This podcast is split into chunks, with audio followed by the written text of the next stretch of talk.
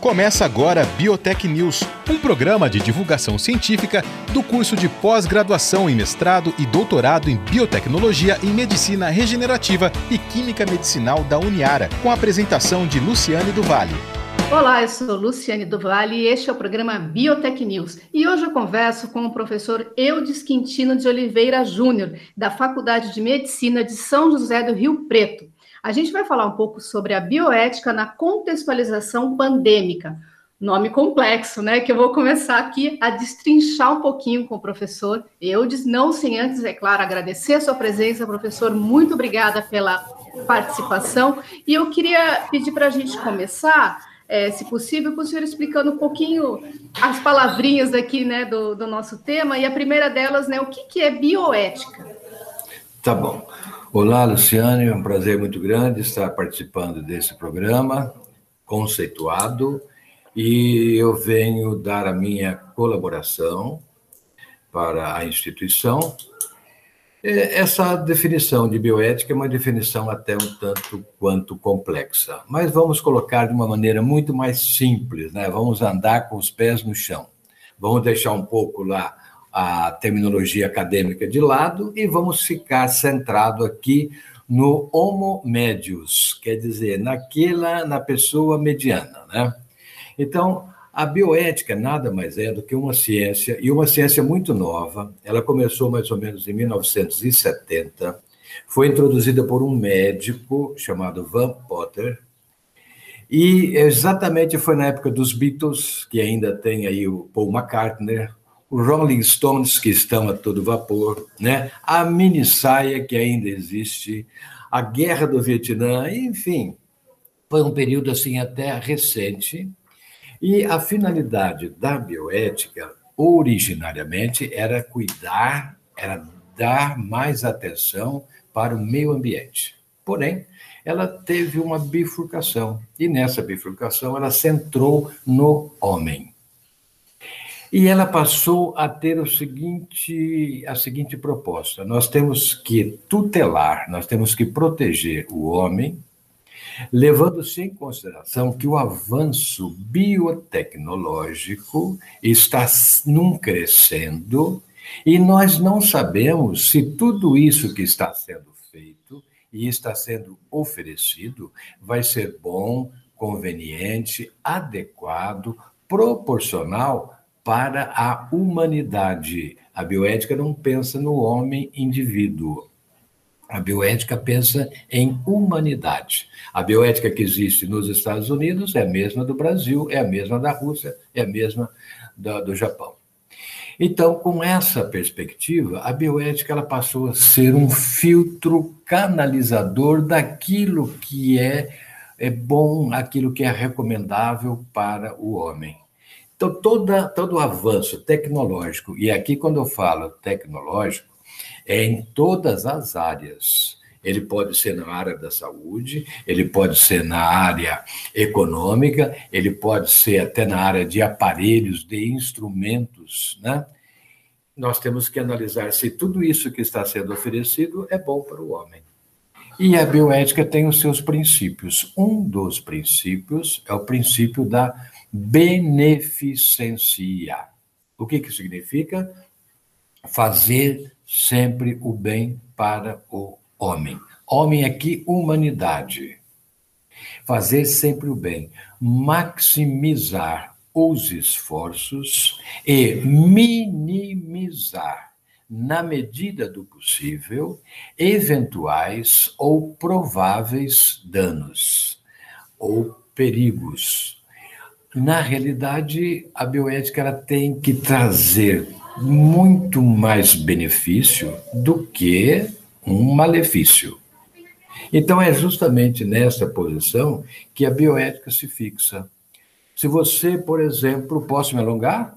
Pode, professor, pode, pode. Tá. Se você, por exemplo, vamos dar um exemplo assim para que todo mundo saiba captar, né?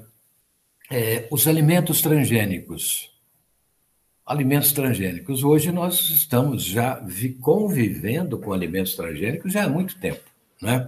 Mas os alimentos transgênicos eles são modificados na sua origem, na sua estrutura inicial. Eles têm um outro DNA, vamos colocar assim.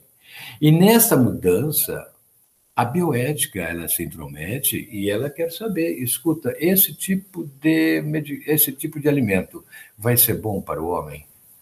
E a bioética ela tem um canal aberto com a Organização Mundial da Saúde. É justamente o que eu ia perguntar para o senhor, se existia, tipo, entre aspas, uma OMS, uma ONU da biomédica, da bioética, porque o senhor mesmo mencionou que ela deve ser, eu queria colocar umas aspas aí, deveria ser, não é, igual é. em todos os os países. Eu justamente ia perguntar sobre isso, né? Que se existe um órgão que está fazendo esse guarda-chuvão aí, né? Observando isso. de maneira geral. É, exatamente. E aí a Organização Mundial da Saúde, ela é a responsável para sinalizar aquilo que é bom, recomendável para o homem e também para reprovar. Então, a bioética se aproxima da OMS e pergunta para elas a respeito dos alimentos transgênicos. A resposta é a seguinte: dos estudos feitos até o presente, nós não temos condições de afirmar que esses alimentos trazem um malefício. Nós podemos dizer que até o presente nós não constatamos, pelos estudos feitos, nenhum dano à saúde do homem. Porém, a cautela acima de tudo, e nós temos, né, o, temos que observar um, um, o princípio da prevenção. Esse princípio da prevenção fala o seguinte: hoje nós não temos nenhuma irregularidade para apontar, mas nós não podemos dizer que daqui a 20 anos o organismo humano que consumiu esses alimentos vai ser o mesmo. Então fica assim um sinal de alerta. Esse sinal de, né, de alerta, ele repercute nacional e internacionalmente, exigindo novas regras. Então vamos colocar, no caso aqui do Brasil, você é favorável a alimentos transgênicos e você quer comprar ali um milho que seja transgênico. Você vai no seu supermercado, obrigatoriamente, em razão de norma descrita no Código do Consumidor. Ali na própria embalagem vem. Um triângulo amarelo o... com ponto de exclamação. Né? Exatamente, já vem o triângulo. Então você vai ver. Eu lembro que eu fui num supermercado perto da minha casa um dia, que era o gerente era até o seu Manuel, um português, e eu perguntei para ele, seu Manuel, o senhor tem aqui no seu supermercado vende alimento transgênico? Tudo transgênico, tudo, tudo, tudo transgênico. Eu falei, não brinca, ele falou, verdade. Ele falou, eu vou te levar na, na, lá no, na, na, prateleira lá, né? Na gôndola. Na gôndola. E ele me levou. E eu olhei, olhei, olhei e falei, seu Manuel, não tem nenhum alimento transgênico aqui. Ele falou, não, mas me falaram que era tudo transgênico porque o povo está procurando transgênico.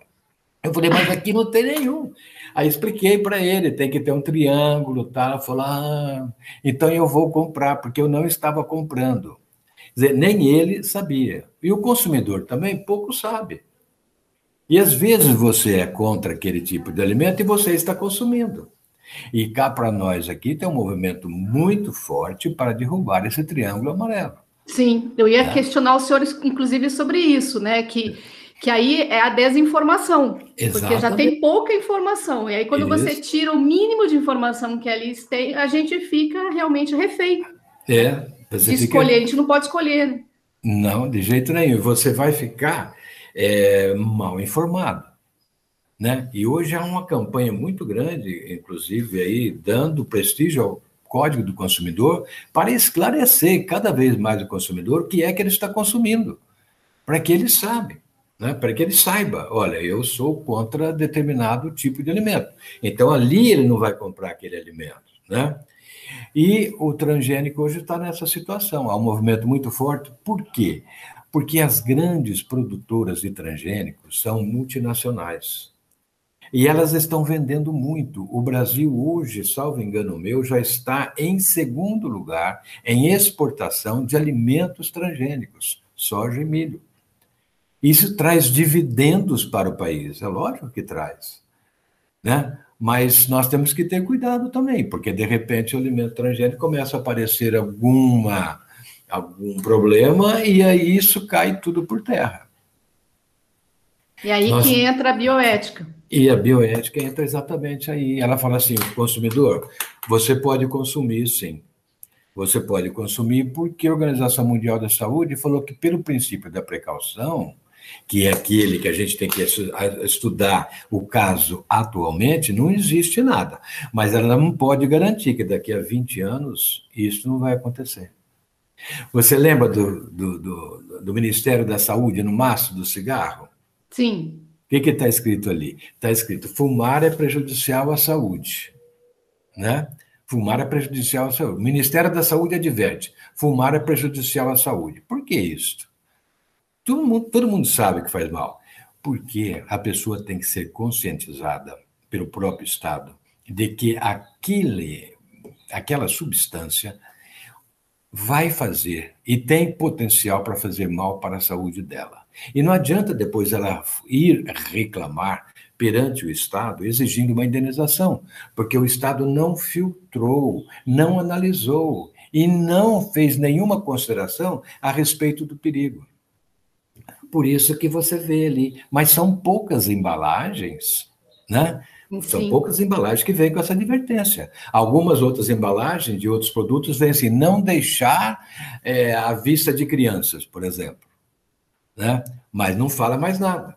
Nós precisamos ter exatamente esta censura no próprio, no próprio alimento ou na própria substância. Então, a bioética ela entra nessa área, ela entra na área da saúde humana. Ela quer que a pessoa seja saudável. Ela quer que a pessoa consuma alimento saudável. Hoje nós não temos uma guerra aí com o alimento orgânico Sim. que está entrando no, nos mercados, né? Nós temos o orgânico e temos aqueles alimentos, principalmente as verduras, né, que não são orgânicas. A preferência popular qual que é? Olha, eu quero dizer que a preferência popular tem sido o mais barato, e aí o orgânico cai fora. É. É, mas pela escolha da saúde, a gente vai querer o orgânico, mas Exato. a questão do acesso e do preço é muito complicado, né? Exatamente, é exatamente, excelente resposta. É isso daí, você vai procurar aquele que né, traz o melhor preço, mas acontece que você está desprezando a qualidade. Sim. E aí a pessoa, o consumidor, tem que saber. E a bioética ela entra não só nessa, nessa área, como ela entra em muitas outras áreas. Inclusive, que é o tema nosso, né? O que, que a bioética tem a ver com a pandemia, professor? Isso. A pandemia foi decretada pela Organização Mundial da Saúde. Né? A Organização Mundial de Saúde ela tem lá os critérios surto, depois. Surto é uma doença muito localizada. Epidemia é uma doença um pouco mais dilatada, atingindo um número maior de pessoas.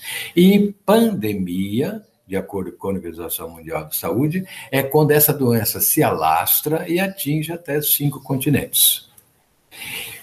A bioética, ela vem justamente nesse espaço da pandemia para entrar e orientar e, de certa forma, até fiscalizar e proteger aquelas pessoas consideradas as mais vulneráveis. Então, você vai ver o dedinho da bioética. Qual foi o critério adotado para o Brasil da vacinação? Em primeiro lugar, os profissionais da linha de frente. Em segundo lugar, as pessoas idosas. Veja, por que o idoso? Porque o idoso é considerado vulnerável. E esta é uma das palavras-chave da bioética. A vulnerabilidade. Vulnerável no sentido de que aquela pessoa está fragilizada em razão de alguma circunstância. Porque nós podemos dizer hoje que todos nós somos vulneráveis em razão da pandemia. Eu morro de medo de pegar esse vírus. E você também, qualquer Sim. um, também tem esse receio. Isso é uma vulnerabilidade. Nós temos que nos proteger. E aqueles que não têm condições de se proteger, o Estado vai tomar essa iniciativa?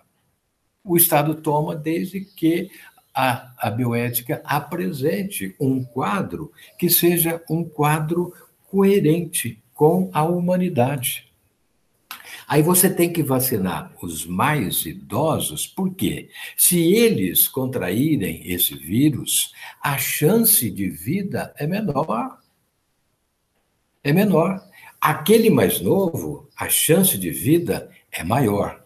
Eu, coloco aqui entre parênteses agora. Era em razão dessas novas variantes que estão se estendendo também aos mais novos, e o aumento muito grande de mortes desta categoria. E aí a bioética ela entra justamente para fazer esta esse manto protetivo. Nós vamos atender aqueles que mais necessitam. Aí você fala o seguinte: é, e como é que fica a situação? De uma pessoa que se encontra internada no hospital, está no, no hospital, mas não está na UTI, precisa de uma UTI. Além dessa pessoa que precisa, há várias outras pessoas, pacientes que precisam.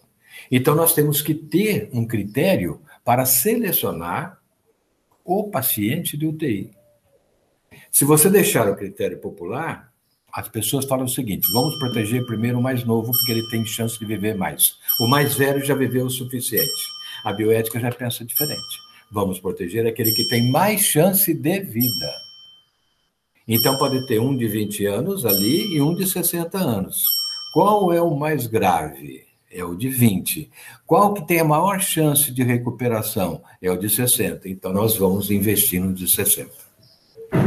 E esta proteção da bioética, justamente nessa situação pandêmica que nós vivemos, ela é importante e ela é até difusa. Você já não tem mais assim canais que você pode apontar com muita segurança. Ela, ela entrou, ela se introduziu e as próprias pessoas, os próprios agentes públicos estão já dominados pelo pensamento da bioética e não estão percebendo. Nós vivenciamos bioética em nossa vida. A bioética, numa outra conceituação, nada mais é do que a ciência da vida. Olha só. Ciência da vida. Isso compreende o quê? Que uma pessoa viveu bastante.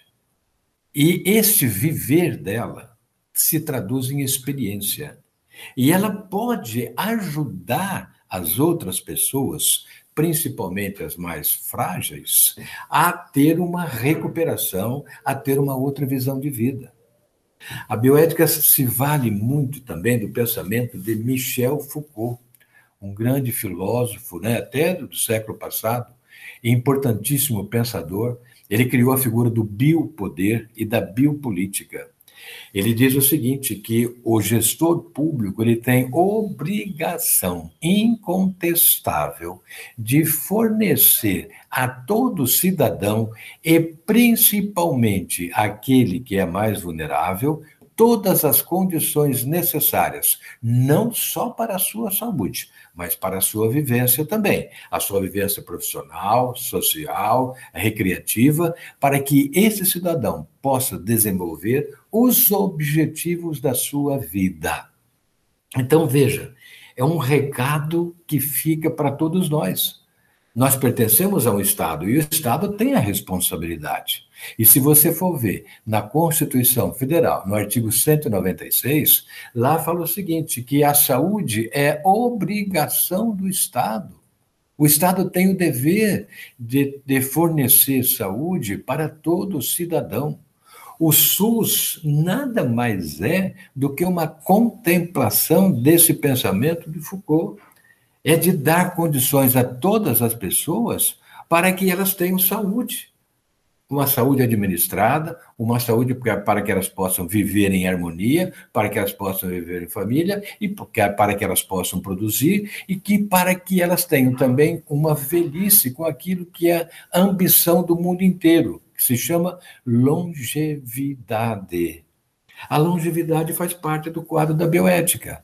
É o nascer bem, é o viver bem e é ter uma terceira idade que você possa viver também bem, em sintonia com o mundo e não divorciado desse mundo, e que você possa ter um gozo final de vida com saúde, né, dignidade, né? com qualidade e principalmente a palavrinha-chave que você falou, a dignidade, que está no artigo 1 da Constituição Federal.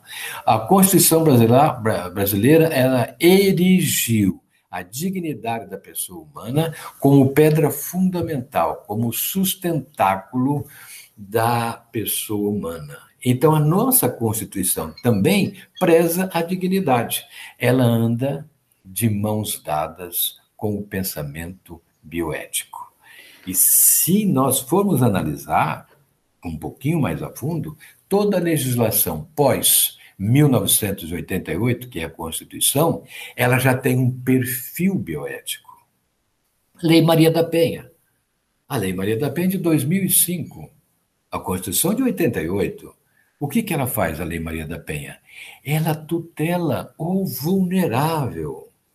No caso, a mulher. Esta Lei Maria da Penha, ela protege o lar. Isso não está escrito lá. Mas ela protege o lar. Lá está escrito domicílio, moradia e residência. Esqueça tudo. A Lei Maria da Penha protege o lar e as pessoas que vivem nesse lar. E a fragilidade maior é da mulher, quando se fala em agressão. Os filhos também têm fragilidade, eles também podem ser acobertados pela Maria da Penha. O ancião que mora na casa também, porque ele é vulnerável.